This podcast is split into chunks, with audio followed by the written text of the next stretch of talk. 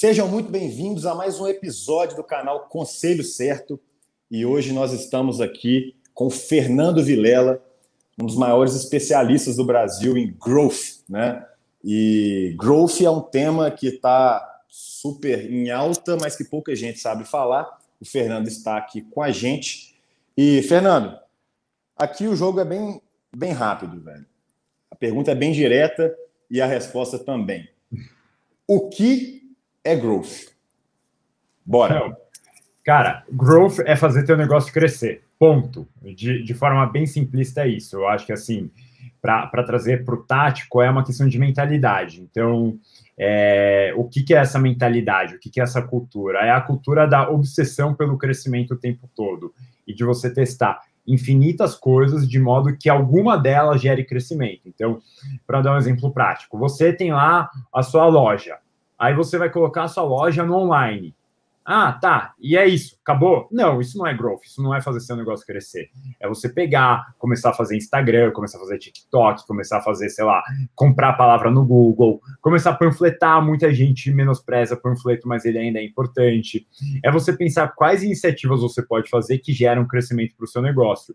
Testar quais são elas e sempre estar tá investindo mais naquelas que geram mais retorno e investindo cada vez menos naquelas que não geram tanto retorno. Acho que na essência é um pouco isso. Legal, cara. E é legal que você explica de uma forma simples, né? Que growth não é uma estratégia que você vai fazer que vai mudar a história de um, negócio. É, são várias pequenas estratégias que muita gente já faz e não sabe que, que às vezes isso é growth. E você, assim, imagino que tenha milhares aí de cases e histórias de growth, mas conta uma para gente que seja legal, interessante e simples no, no, no, no, melhor sentido da palavra, assim, né? Algo que foi feito rapidamente e que foi efetivo. Tem algum desse para gente para contar para gente? Tem, tem. Então vou, vou dar um, um, exemplo, né? Então é naquilo. Pensem sempre quando vocês pensam em growth em fazer várias coisas. Não, não tem fórmula mágica. Isso daqui não é receita de bolo. Isso é a vida como ela é. E aí agora com toda a questão de Big Brother, todo mundo comentando, Big Brother em alta, tudo mais, e até o paredão lá da Carol com K, que imagino que todo mundo sabe. E aí a nossa discussão era: o que, a gente vai fazer para né, estimular isso?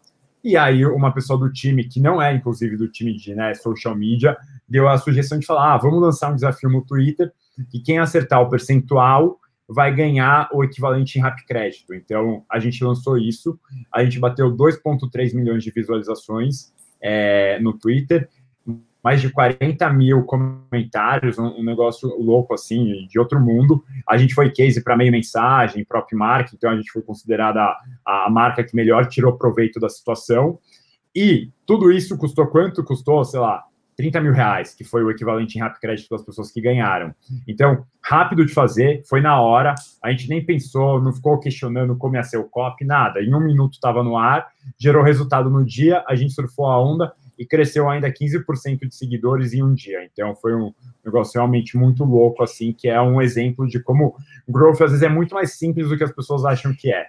Cara, o mais engraçado é que a gente não combinou de eu fazer essa pergunta aqui né? Eu, a gente falou, pô, vamos falar de algum case e tal, mas no, na hora de falar aqui, eu falei, pô, fala de um case simples, rápido e que deu um resultado é, muito relevante. E esse aí é muito melhor do que eu falei, né, cara? É impressionante, assim, o poder de, de, de, de ser rápido, de conseguir engajar as pessoas, de conseguir gerar esse, esse boom aí na internet com pouquíssima verba, né? Na verdade, para fazer a ação. Zero. Foi zero, foi zero.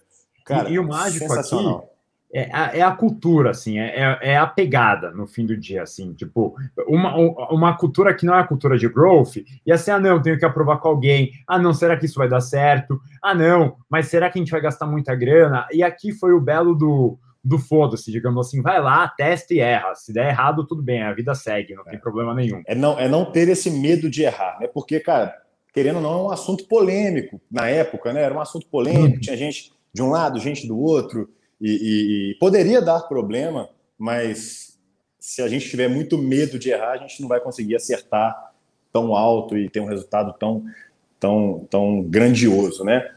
E você falou um pouquinho da cultura, do growth e tudo mais, mas isso é assunto para o nosso próximo episódio. Eu quero que você conte para a gente como implementar, né? É, como implementar growth na, em um negócio, né? Seja implementar um setor de growth, seja implementar estratégias de growth. Isso fica para o nosso próximo papo. Fernando, muito obrigado mais uma vez pela sua participação. E para você que está nos assistindo ou nos escutando, manda esse episódio para alguém que possa se interessar, que pode ser realmente interessante. Curta, compartilhe, se inscreva no nosso canal e assistam os próximos vídeos. Vou colocar aqui uh, alguns outros vídeos e a playlist com todos os vídeos com Fernando Vilela. Fernando, muito obrigado e até a próxima. Obrigado, tchau, tchau. Valeu.